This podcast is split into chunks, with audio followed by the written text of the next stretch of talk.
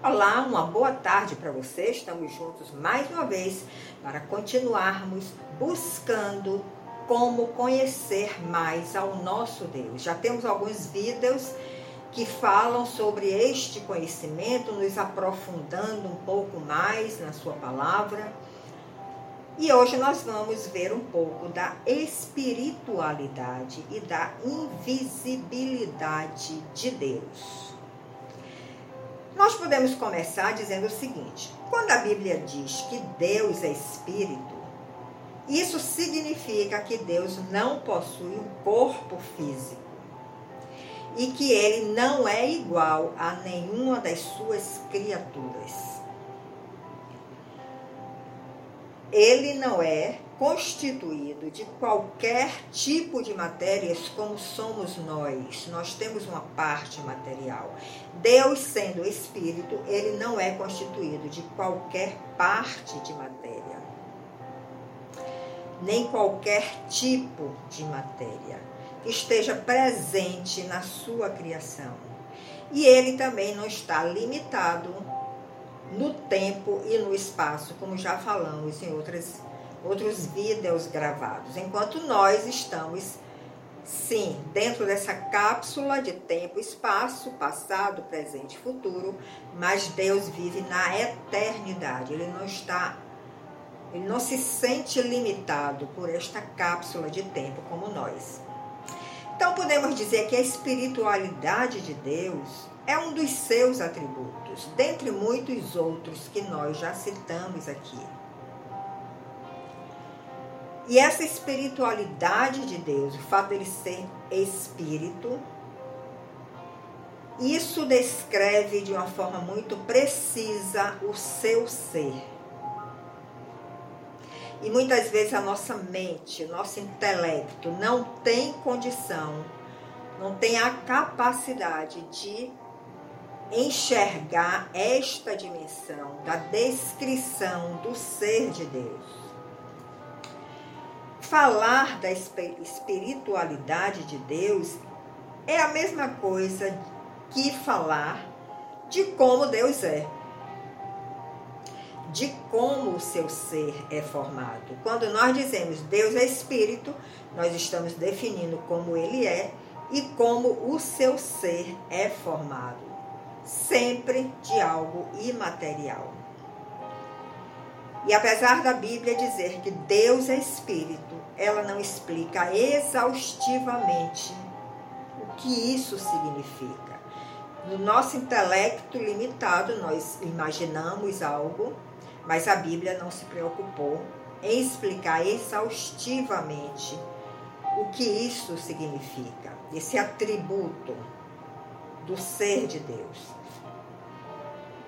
Agora, uma coisa importante nós observar, observarmos. O fato de dizermos que Deus é espírito não quer dizer que ele é meramente uma energia. Muitas pessoas se, se dirigem a Deus, se referem a Deus como uma energia. Mas não é bem isso. Também outros se referem a Deus como uma força, ou puro, uma pessoa puro, pensando. Mas Deus é um ser pessoal, ele é um ser autoconsciente, ele é autodeterminante, ele se determina em fazer as coisas. Então nós vemos que ele possui muitas qualidades muito bem definidas. Alguns teólogos dizem que o fato de Deus ser espírito indica que ele tem um ser substancial exclusivamente seu. Ele é único. Ele não se parece com nada, nem com ninguém, nem com nada da sua criação. Ele é distinto de qualquer coisa que há neste mundo.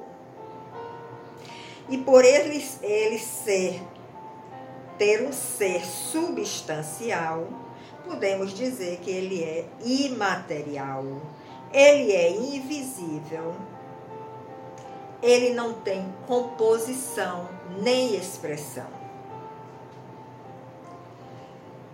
Dizer que Deus é espírito implica em afirmar simplesmente que sua forma de existência é infinitamente superior a tudo que nós conhecemos e a tudo que está relacionado com esse mundo material. Então, podemos ver por tudo isso que já falamos aqui, que a nossa mente limitada, com certeza não concebe, consegue conceber realmente como Deus é no seu ser. Nós falamos de atributos, nós falamos de constatações bíblicas, mas exaustivamente nós não temos esta capacidade intelectual de definir com precisão o ser de Deus. E o fato dele ser espírito significa que nós não devemos pensar nele como um ser que possui tamanho ou dimensões, ainda que essas dimensões sejam infinitas. Dentro da teologia temos vários pensadores, vários estudiosos e cada um procura expressar a sua forma de ver a Deus. E temos também aqueles que dizem que a espiritualidade de Deus significa que ele existe como um ser que não é feito de matéria alguma, que não possui partes ou dimensões, que é incapaz de ser percebido pelos nossos sentidos físicos e é mais excelente que qualquer outra espécie da nossa existência, do mundo criado.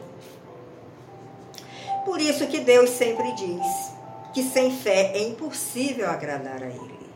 Porque tem coisas que nós não vamos poder apalpar, nós não vamos poder sentir com os nossos sentidos físicos, mas pela fé, ele vai nos dando esta visão do seu ser, dos seus atributos, e nós começamos então a conhecer ao nosso Deus.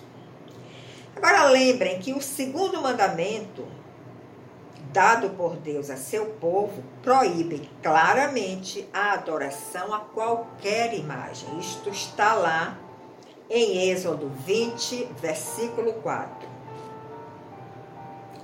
Então Deus aí já está nos advertindo que ele é diferente de tudo que existe no reino da criação e que não há nada material que possa descrevê-lo.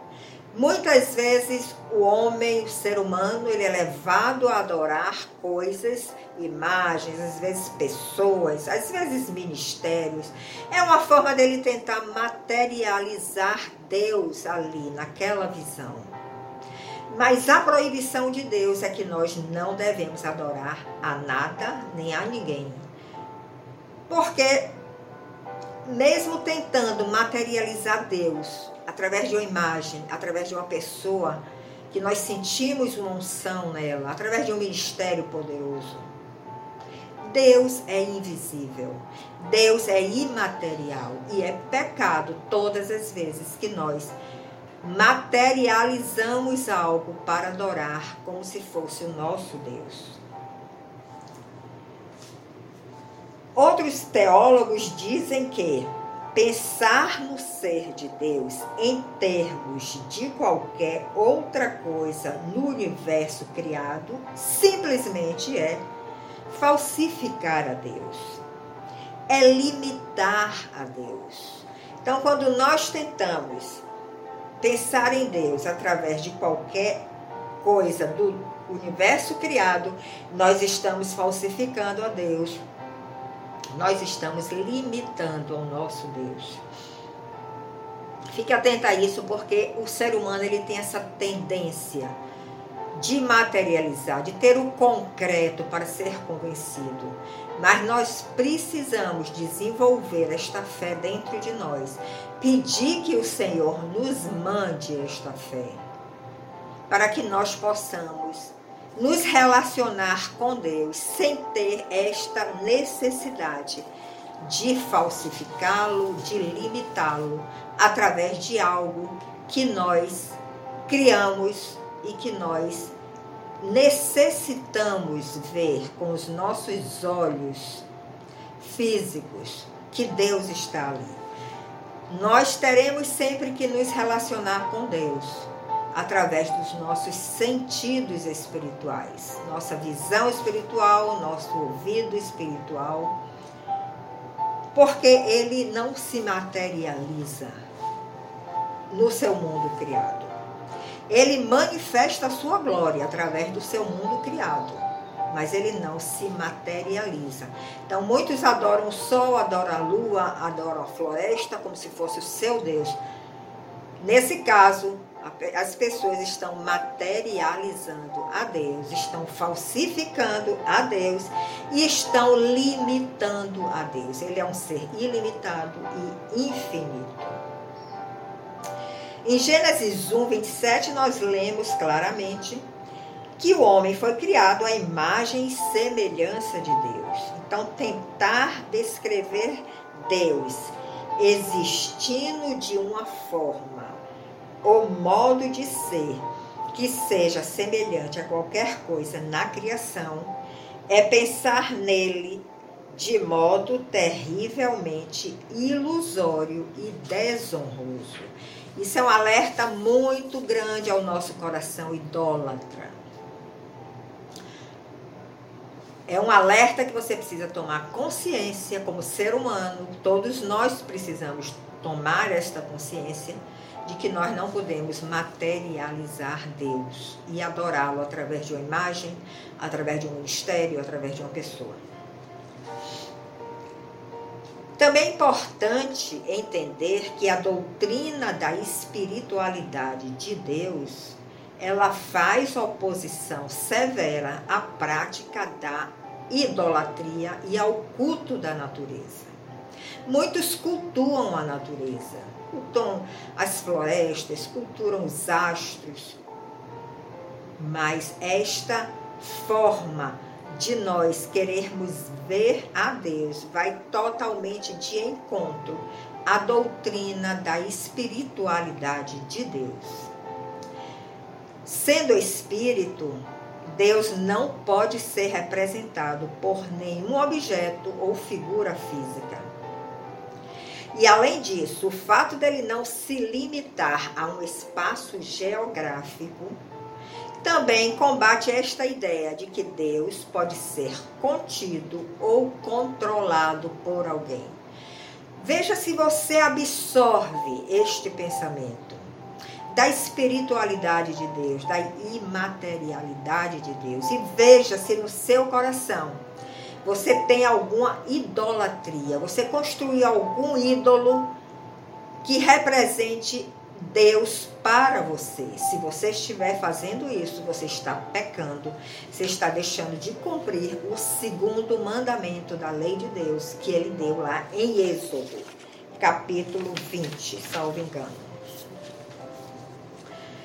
Vamos nos lembrar de uma passagem de Jesus quando ele foi questionado por uma mulher samaritana a respeito do lugar onde as pessoas deveriam adorar a Deus né, a mulher samaritana, é uma passagem muito conhecida de todos. E ela pergunta a Jesus: Nós devemos adorar a Deus em Samaria ou em Jerusalém?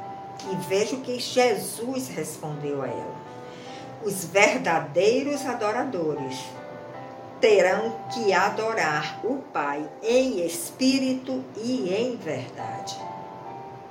Isso está em João 4, de 19 a 24. Porque Deus é espírito e importa que os que o adoram o adorem em espírito e em verdade.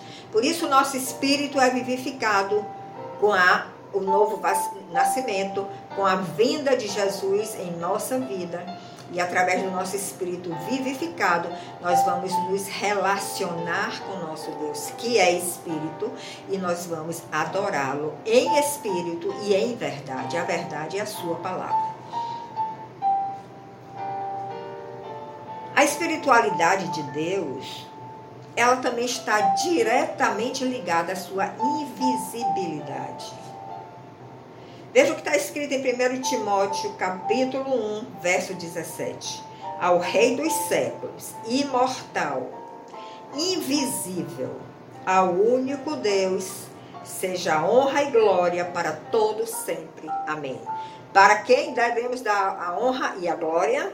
Para esse Deus que é imortal e que é invisível e que é o único Deus. E o apóstolo Paulo ainda deixou registrado em 1 Timóteo, capítulo 6, verso 16. Ninguém o único que é imortal e habita em luz inacessível, 1 Timóteo capítulo 6, 16. O único que é imortal e habita em luz inacessível, a quem ninguém viu nem pode ver. Vocês estão entendendo? Esse atributo da invisibilidade, espiritualidade de Deus. Nós não devemos querer concretizar ele através de qualquer objeto, de qualquer pessoa. O próprio Jesus, em João 6,46, ele diz: Ninguém viu o Pai a não ser aquele que vem de Deus. Somente ele viu ao Pai. Aqueles que vêm de Deus, que receber. Jesus veio de Deus, ele veio para esta terra, ele foi o enviado do Pai. Mas ele era o próprio Deus encarnado, o Deus Filho. Então ele diz: ninguém viu o Pai a não ser aquele que vem de Deus. Somente ele viu o Pai. Então, sendo Deus Espírito, sendo Deus invisível e infinitamente superior à nossa forma de existência, a essência total do ser de Deus não pode ser vista por nós, nem por ninguém.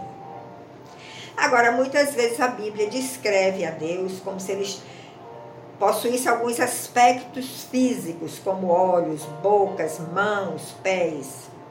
Mas isso não se trata de uma contradição, isso é simplesmente o uso de uma linguagem que se chama antropomórfica, que procura expressar a verdade de Deus de uma forma mais inteligível para o uso, pelo uso de analogias humanas. Ou seja, quando nós lemos algum trecho na Bíblia que diz que Deus está com seus olhos postos sobre a terra, que Ele está com sua destra estendida, a sua mão estendida para nos socorrer. São formas usadas para que nós humanos, que temos esta necessidade de visualizar algo concreto naquilo que Deus faz, naquilo que Deus é, de termos um entendimento maior do agir de Deus. Isso se chama uma linguagem antropomórfica. Tem também as teofanias, que quando é quando Deus, que é espírito e é invisível, ele fala a seu povo, e já falou por muitas vezes, de forma visível, através de manifestações temporárias como temos trechos lá em Gênesis capítulo 18, capítulo 32, temos em Êxodo capítulo 13, você pode ir lá e checar, tem em Juízes capítulo 13. Então nós vemos aí muitos exemplos de teofanias, que é a forma que Deus usa, por ele ser um espírito invisível. Ele se manifesta de uma forma temporária através de pessoas, de seres humanos. E nós hoje podemos também ter uma experiência dessa, Deus se manifestando através de um ser humano, mas é algo temporário que passou ali, não permanece aquela imagem para ser cultuada. E dentro dessas manifestações exteriores e visíveis de Deus, essas manifestações sempre apontavam para uma manifestação suprema de Deus na pessoa de Cristo. E em João, capítulo 1, verso 18, nós lemos: Ninguém jamais viu a Deus, mas o Filho unigênito que está junto do Pai o tornou conhecido. Em Hebreus 1,3, ele reforça isso, dizendo que Cristo é o resplendor da glória de Deus e é a expressão exata do seu ser. Nós fomos criados para refletirmos a glória de Deus, mas somente Cristo é a expressão exata do seu ser. Por isso ele dizia, Jesus dizia, está lá em João 14, verso 9: Quem vê a mim, vê ao Pai, porque ele era a expressão exata fisicamente, nas suas atitudes, nos seus pensamentos, na sua fala, na sua forma de falar, a expressão exata do ser de Deus. E embora nós jamais possamos ver a Deus em toda a sua plenitude, porque Ele é um ser infinito, na eternidade, quando nós partirmos desta vida para a eternidade de Deus, nós vamos poder contemplá-lo mas nós não sabemos exatamente, nem conseguimos imaginar agora, se teremos uma visão exaustiva de Deus ou se teremos apenas alguns momentos que vamos poder contemplá-lo. Isso nós não sabemos só, só quando estivermos na eternidade de Deus. Então eu recomendo que você leia Mateus capítulo 5, verso 8, 1 Coríntios 13, verso 12, 1 João 3, verso 2, Apocalipse 22, 3 e 4. Então a nossa mensagem de hoje é para nós refletirmos e meditarmos na espiritualidade de Deus, na invisibilidade de Deus. Ele como um ser infinito que não pode ser contido nessa cápsula, cápsula de tempo e espaço. Ele como ser imaterial, ele não pode ser materializado em imagens, em homens, em ministérios, em, em, nos astros, em qualquer coisa da sua criação. Porque se você fizer isso, você está indo de encontro a esse atributo de Deus que é a sua espiritualidade, a sua invisibilidade. Nós vamos ver a Deus de uma forma usando os nossos sentidos espirituais, mas nunca os nossos sentidos naturais e físicos. Então, essa mensagem eu deixo para sua reflexão e eu te aguardo em outro, outra oportunidade para nós darmos continuidade a este aprofundamento no conhecimento do ser de Deus. Não deixe de visitar nossas redes sociais, Vera Reflexões, e eu te aguardo numa outra oportunidade. Até lá!